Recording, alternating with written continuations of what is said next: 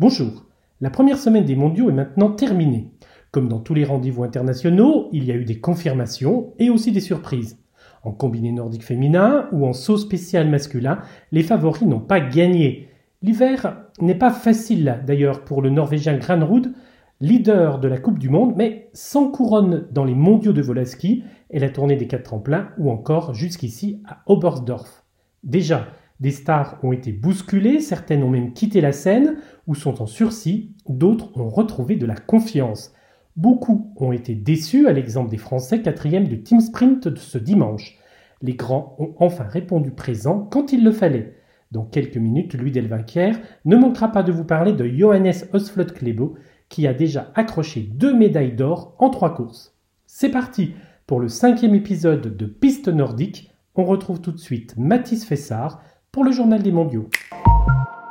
Bonjour Mathis. Salut Franck. On te retrouve pour ton journal des mondiaux de Bersdorf. Pour la dernière fois de la semaine, je vais vous plonger dans les coulisses des mondiaux de Bersdorf. Eh bien, commençons tout de suite par les compétitions de la journée et elles sont nombreuses. En effet, comme hier, nous avons eu du ski de fond, du combiné nordique et du saut à ski. Et toutes ces épreuves ont un point commun puisqu'elles étaient toutes par équipe aujourd'hui. Et au niveau des résultats, alors, euh, ça a donné quoi? Commençons par le ski de fond et là on a eu le droit à du super spectacle sur les deux teams sprint. Ce sont les femmes qui ont lancé les hostilités et là, les porteuses du dossard de 2019 World Champion, à savoir les Suédoises, sont parvenues à garder leur titre. Jonas Sundling et Maya Dahlqvist se sont imposées devant les Suissesses et les Slovènes. Et les Françaises terminent quant à elles dixième.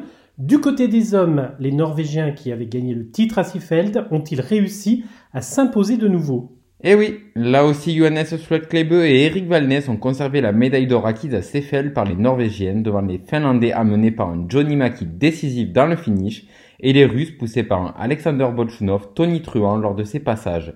Malheureusement pour le numéro 1 mondial russe, son coéquipier Gleb Retivik n'a pas réussi à tenir la cadence imposée par Johannes Klebe, ni même celle de Johnny Maki dans les derniers mètres du parcours. La France a quant à elle terminé quatrième. Et je crois que ce ne sont pas les seuls à avoir gardé leur titre à Oberstdorf.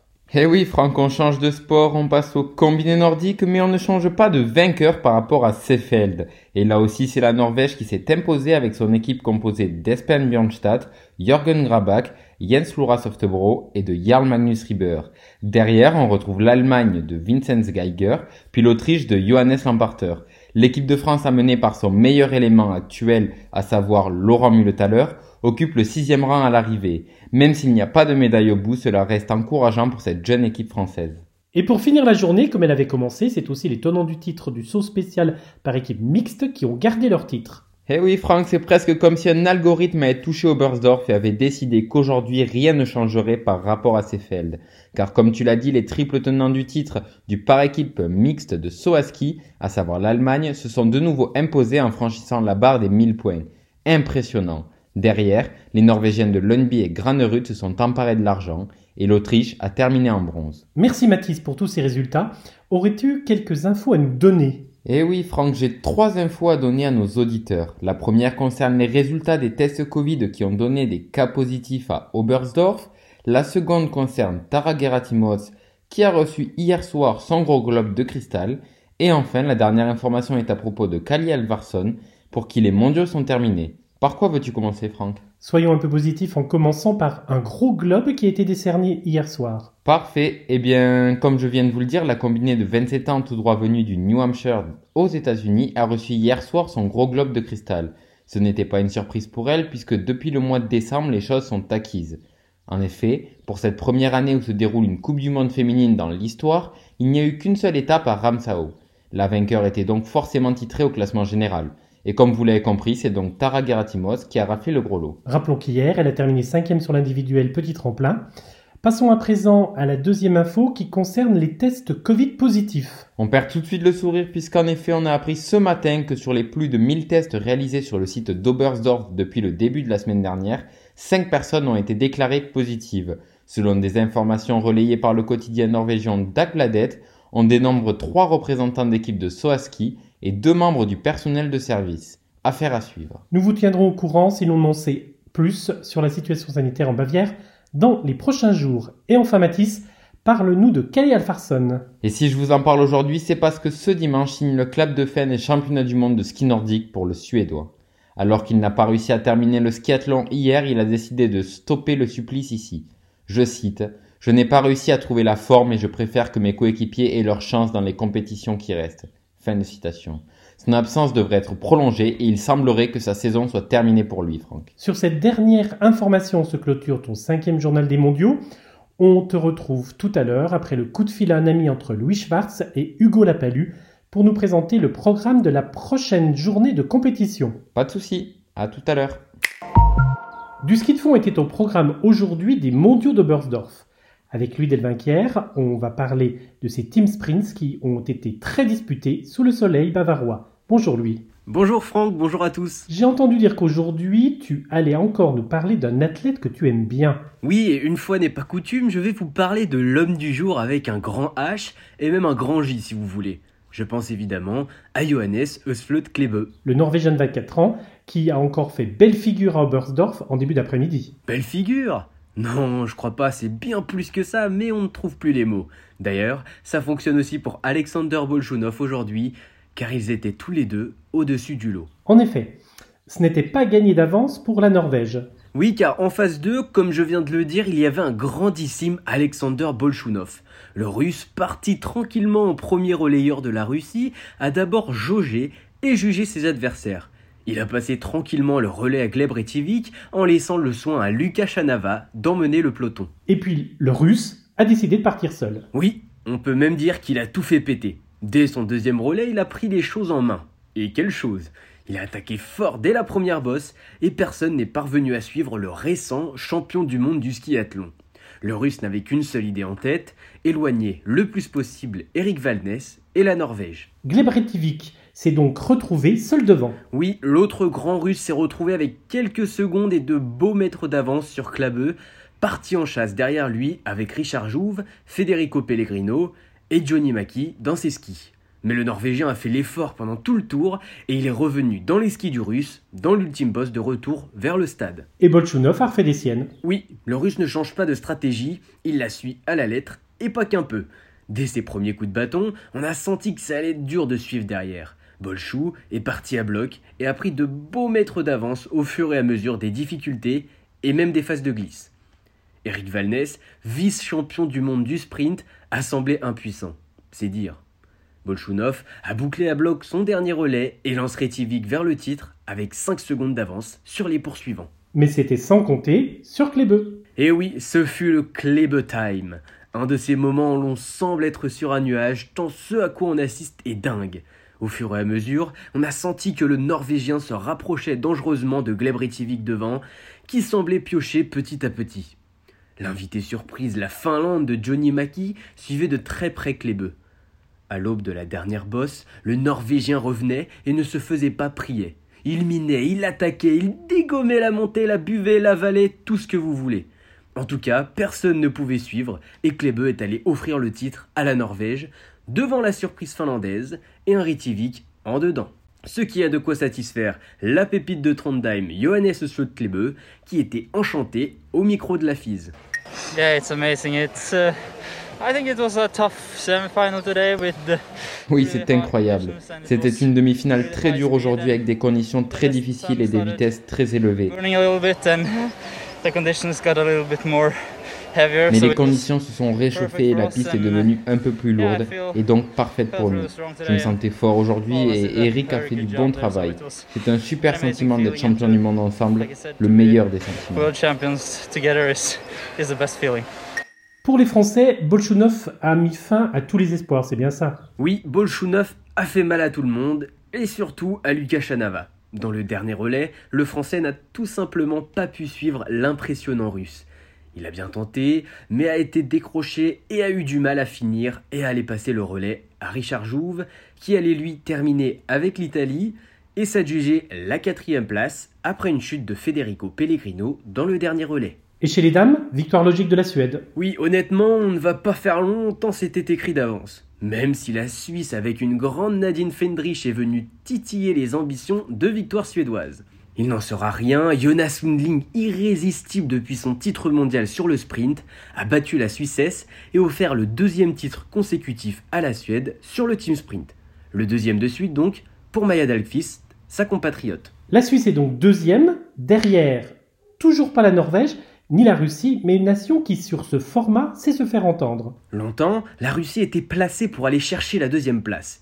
Mais Natalia Nepriaeva a complètement explosé dans la dernière bosse, ce qui a permis le retour d'une Anna Maria Lampic en fusion, qui est venue chercher le bronze pour la Slovénie, qui devient définitivement une belle nation du sprint féminin mondial. La belle nouvelle du jour, c'est aussi la présence des Françaises en finale de ce Team Sprint. Oui, l'équipe Flora Dolci, Lena Quintin a vraiment étonné aujourd'hui. On ne les attendait pas forcément, mais elles étaient bel et bien ici présentes et ont même réussi à aller se qualifier pour la finale, aidées, il est vrai, par le changement de règles. Une belle expérience de plus pour les jeunes françaises qui sont revenues avec sourire sur leur compétition. On commence par Lena Quintin. Yes, c'était super cool, on s'est vraiment fait plaisir. Flora Dolci, peu coutumière de ce genre de course, était ravie. C'était une première expérience en team sprint. Du coup, je savais pas du tout pas trop comment ça allait se passer. C'est difficile de tenir les positions, j'ai pas trop euh, pas trop. Du coup, euh, ouais, je me suis, peut-être un peu emballé. Je suis un peu partie devant, enfin un tout petit peu. Et, mais c'était vraiment chouette et c'était dingue de partager ça avec les Nord. Des émotions, du beau spectacle sportif et visuel avec des images de folie de la réalisation à Oberstdorf. Bref, on s'est régalé sur ce team sprint et on se donne rendez-vous mardi. On parlera de la prochaine course, ce sera mercredi avec les individuels féminins et masculins. Ça sera génial. Allez, salut Franck et salut à tous. Merci lui. À mardi donc. Pour sa dernière chronique de la semaine, Arthur Massot s'intéresse à une athlète libanaise dont nous avons pu suivre les aventures sur notre site. Huguette Fakri, c'est son nom. Elle a participé à Oberstdorf à ses premiers mondiaux. Bonjour Franck. Si je te parle d'août 2020, ça ne te rappelle sûrement pas que des bons souvenirs. Des dizaines de blessés. Il y a donc, je vous le disais, des personnes coincées sous les décombres. En effet, Beyrouth avait connu alors deux fortes explosions sur son port industriel. Et rapidement, les premiers secours s'organisent alors. Parmi eux, Huguette Fakri, bénévole à la Croix-Rouge, découvre un terrain de guerre.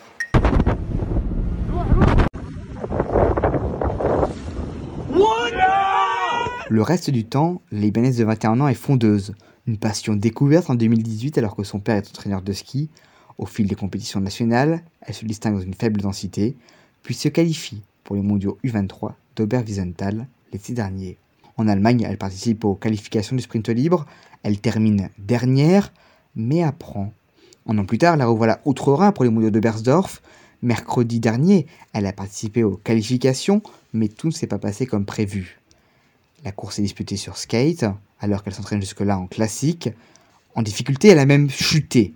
Au final, elle a terminé dans les tréfonds du classement, à 12 minutes de la vainqueur. Oberstdorf s'est donc arrêté avant même d'avoir commencé pour elle, mais elle devrait revenir sur les gros événements très vite, peut-être dès Pékin l'année prochaine. C'était jour de par équipe ce dimanche pour les combinés nordiques. Bonjour Florian Burgot. Alors, peux-tu nous dire ce qu'il s'est passé? Bonjour Franck et bonjour à tous. Hier, je te disais, après le triplé des Norvégiennes, que le combiné nordique était un sport mêlant saut à ski et ski de fond et qu'à la fin, c'était la Norvège qui gagnait.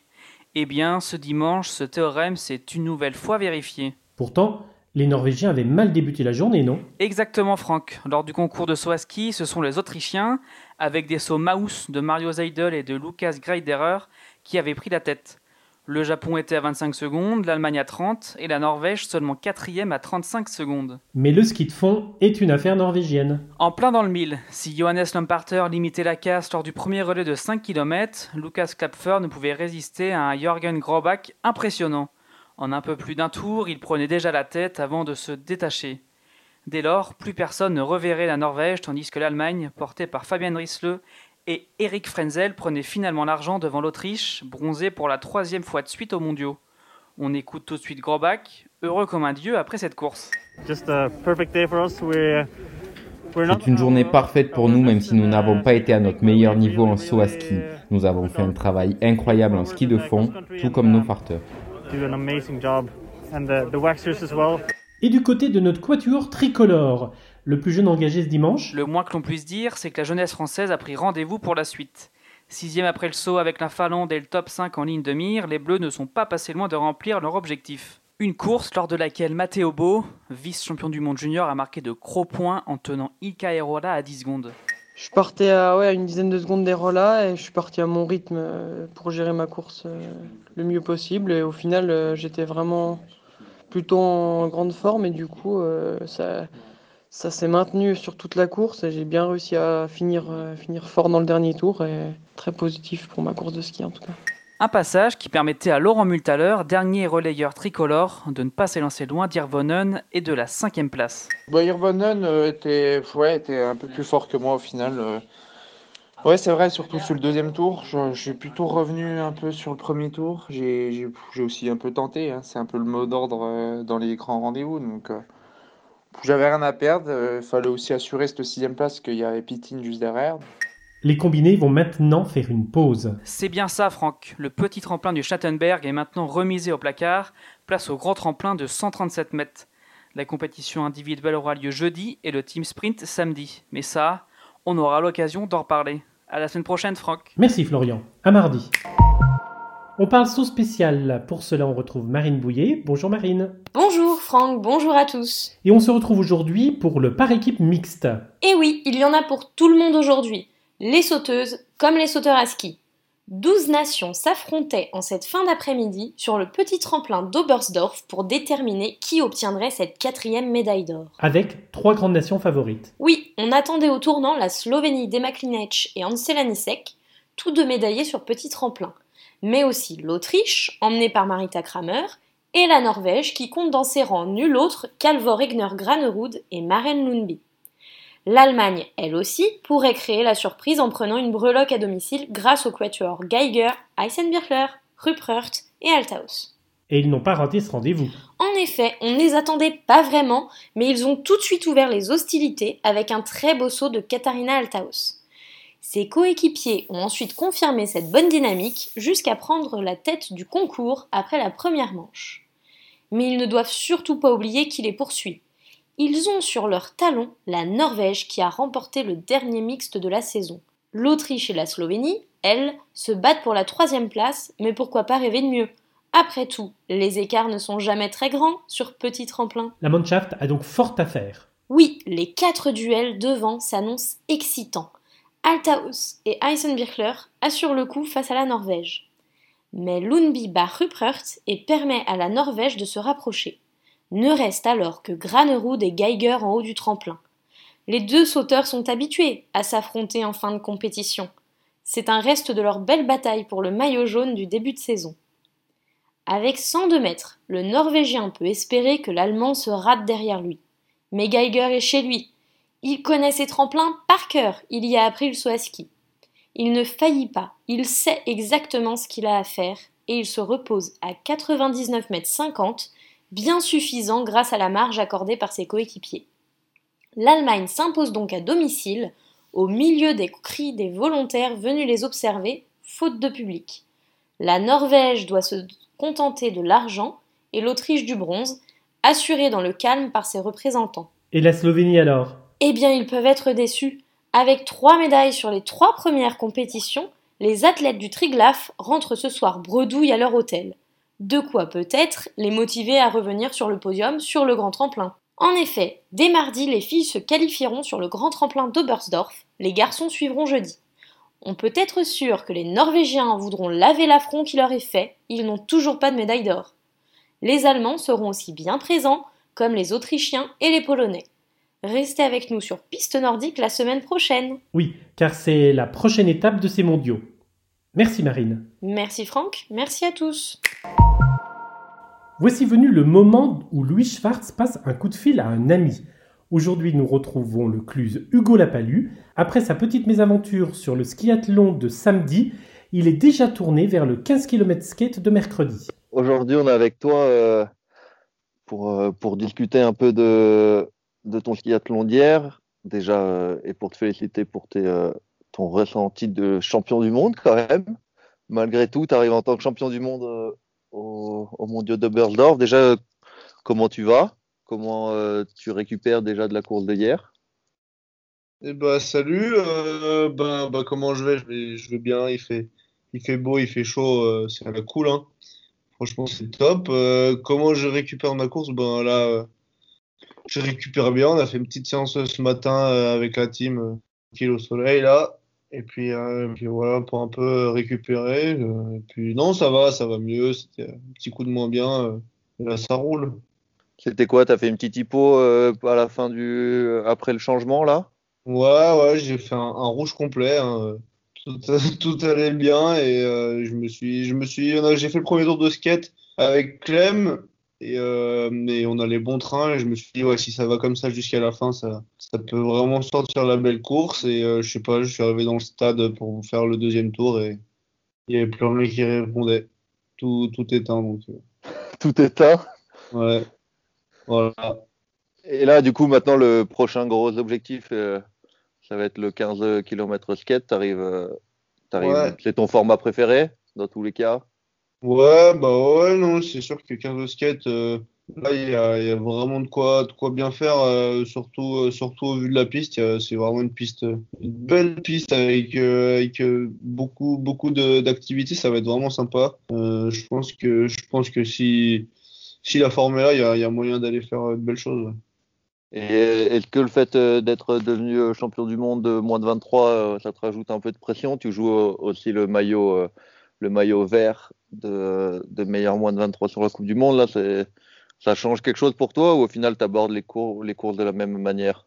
Ouais, non, non, euh, ça change absolument rien. C'est un truc en plus, euh, mais bon, ça y est, c'est déjà passé. On est focus sur autre chose, donc euh, voilà, maintenant, c'est sûr que c'est toujours bien de regarder par rapport aux autres euh, gars de ton âge, un peu où tu où tu tu vois, comme hier euh, hier pour Romain qui qui, qui sort euh, un top 10, tu vois, c'est ça donne des indicateurs, donc euh, voilà, mais après non, ça changera rien. Il faudra faire la course et sortir la la grosse course si on veut jouer un peu dans, dans le top 10. Donc, euh, dans tous les cas, champion du monde ou pas, tu vois, tu peux faire des choses bien ou, ou pas. Quoi. Que moi, j'ai entendu quand même en interne que tu avais pris un peu le boulard en arrivant sur les mondiaux. Là. C'est Jules, ça vient tout droit de Jules Lapierre, ça? Ouais, tout droit, ouais. Tout, droit. ouais. Ouais, mais l'autre, l'autre, l'autre, faut pas trop l'écouter aussi parce que là, c'est lui, là, il fait un peu sa resta, là. Tac, il est là, il débarque, il. Non, mais non, faut pas trop l'écouter. Non, mais surtout, bah, pas du tout.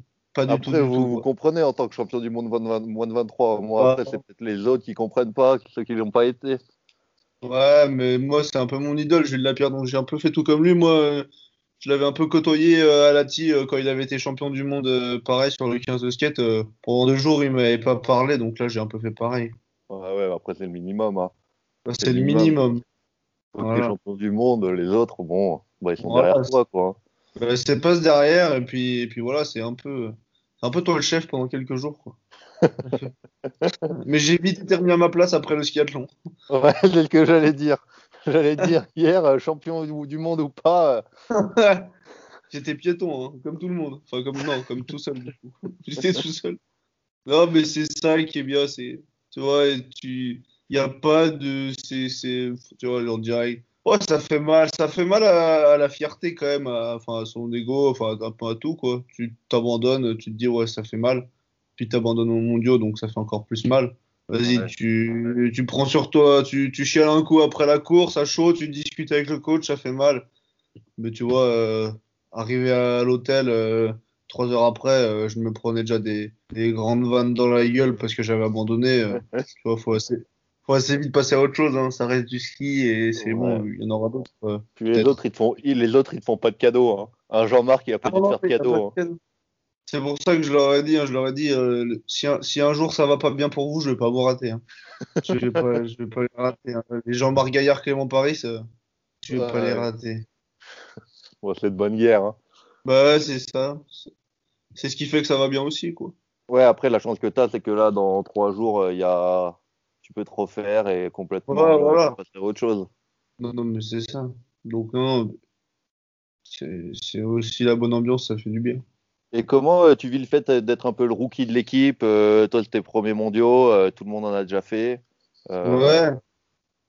Ben, c'est sûr que, c'est sûr que, non, c'est, enfin, je vois, je sais que je suis le plus jeune, mais bon, il y a, la- Jules, euh, il a finalement il a 2-3 ans de plus que moi, même si lui, Ouais, il a déjà fait quand même, il a déjà fait les jeux, il a fait d'autres mondiaux, donc euh, il a plus d'expérience sur, euh, sur ce point de vue-là. Mais bon, vu que. Mais de toute façon, euh, c'est voilà, c'est comme je disais, il y avait, il y a plus, j'ai pas l'impression d'être euh, plus jeune que. Enfin, si, je suis plus Oui. jeune, mais tu vois, avec euh, Maurice, Jean-Marc, Jules, Clem, Bach. tu vois, j'ai l'impression, l'âge, il, n'intervient pas du tout là-dedans. Mais voilà, c'est sûr Ouais, que ouais. je sais que c'est mes premiers, donc voilà, on va, j'ai envie de bien faire, c'est sûr, mais avant tout, il y a quand même, le but, c'est quand même de prendre aussi de l'expérience pour la suite, quoi, pour les, pour aborder, par exemple, les jeux l'année prochaine euh, comme objectif ou même Ouais, euh, ouais. Planica dans, dans deux ans. Ok. Et euh, je voulais revenir sur un truc qui est un peu plus lointain, mais du coup, euh, de, cet été, tu étais première fois un peu dans le groupe A. Et euh, t'avais pas des retours que j'avais eu, c'était que tu étais un peu plus derrière euh, tout le temps à l'entraînement. Est-ce que euh, à ce moment-là, tu avais douté un peu euh, de ton niveau ou au final pas du tout Tu avais, fait le choix d'aller à ton rythme et... Ben, c'est vrai que ouais, pour euh, la première fois que bah, je m'entraînais déjà avec des gens pas de mon âge, parce que tu vois, Ouais. avant, c'était donc avec euh, des mecs comme euh, Camilo, Martin, Arnaud, donc tu vois, le niveau il est, il est quand même plus, plus homogène entre nous. Euh, là, tu passes avec des mecs comme Maurice, euh, Clem et tout, euh, ça va quand même plus vite à l'entraînement déjà. Enfin, ça meule même. Donc, euh, donc ouais, non, je, c'était un peu un choix aussi de ma part. De, j'avais dit, euh, je m'étais dit, je les suivrai pas sur toutes les séances parce que si je fais ça, euh, je vais arriver à l'hiver. Et ben, et ben, je vais pas passer une course parce que parce que je m'entraîne trop vite, tu vois. Donc euh, voilà. Et puis euh, non, euh, après, bah, ce qui est bien, c'est que voilà, tu fais ce choix-là, tu fais le choix de le stage en itinérance. je pense que j'ai fait une seule séance avec eux. Bah ouais, ça, ça fait mal à la gueule parce que tu passes deux heures et demie sur les routes tout seul. Mais bon, tu sais que voilà, ce qu'il faut, c'est aller vite l'hiver. Donc après, quand on fait les chronos de prépa et tout, bah tu vois que ça marche. Tu te dis bah voilà, t'as pas fait ça pour rien et, et c'est ça fait partie du job aussi. Enfin, je veux dire, euh, moi je préfère euh, faire euh, faire le, le mec derrière tout seul euh, tout l'été et, et profiter de la saison av- avec eux que que Ah oui, oui. avec eux et au final ben je fais pas la saison avec eux je, je les vois plus enfin tu vois c'est Enfin, je préfère que ça soit dans ce sens-là quoi ouais c'est sûr que c'est une belle preuve de maturité déjà d'arriver à, à prendre, euh, à prendre sur soi et de dire bon bah moi je le fais pour moi et, quand- et on a, on a, Ouais, bah, on a tous eu tendance à, suivre, à dire non non je veux pas péter à l'entraînement machin et tout. Ouais, ouais, ben Ouais, moi, euh, enfin, après, ce qu'il y a, c'est que j'avais aussi été averti par, par les coachs et tout. Enfin, Ouais. C'est ça, c'est. Puis je savais, enfin, à un moment donné, euh, les mecs, euh, Maurice, il a, il a déjà euh, 10 ans de plus que moi. Euh, il en a fait des, des séances d'entraînement, donc euh, c'est sûr que voilà, on s'entraîne pas à la même allure, et ça, on le sait, quoi. Ok. Et comme ça. Bah, en tout cas, euh, c'était bien cool de t'avoir, Hugo. On va te suivre euh, sur le 15 km skate mercredi. Et, euh, et puis, euh, Banzai, hein, comme d'hab. hein. Ouais, Full- bah merci. euh, full merci turbo, toi. Ouais, full, tur- full turbo, ouais. bah, merci, Allez, ouais. Bise, euh, Hugo, et, euh, et déchire tout, comme d'hab. Ciao, merci, à plus. On accueille de nouveau Mathis Fessard pour nous présenter non pas le programme de demain, mais celui de mardi. Rebonsoir. Et oui, demain, les stars du Nordique seront au repos, c'est ça? Et oui, en effet, c'est le seul jour de la quinzaine où Oberstdorf se mettra au repos complet. Donc, comme tu l'as dit, je vais vous présenter le programme de la prochaine journée de compétition, c'est-à-dire mardi. Parfait, on t'écoute. Eh bien, mardi, Franck, ce sera une journée tranquille en Bavière, puisque l'on n'aura qu'une seule épreuve qui délivrera des médailles. Et justement, ce sera cette compétition, donc le 10 km skate dame, qui lancera la journée à partir de 13h15. Plus tard, à partir de 18h, ce sera au tour des sauteuses à ski de rentrer en piste pour leur qualif sur grand tremplin. Merci Mathis. Bonsoir à tous et à mardi. C'est ainsi que se termine ce Piste Nordique. Merci à toute la rédaction de Nordic Magazine. On se retrouve non pas demain mais mardi. Si vous avez manqué un épisode, ils sont tous disponibles sur nordicmag.info, Spotify, Deezer, PodCloud ou encore Apple Podcast. À très vite.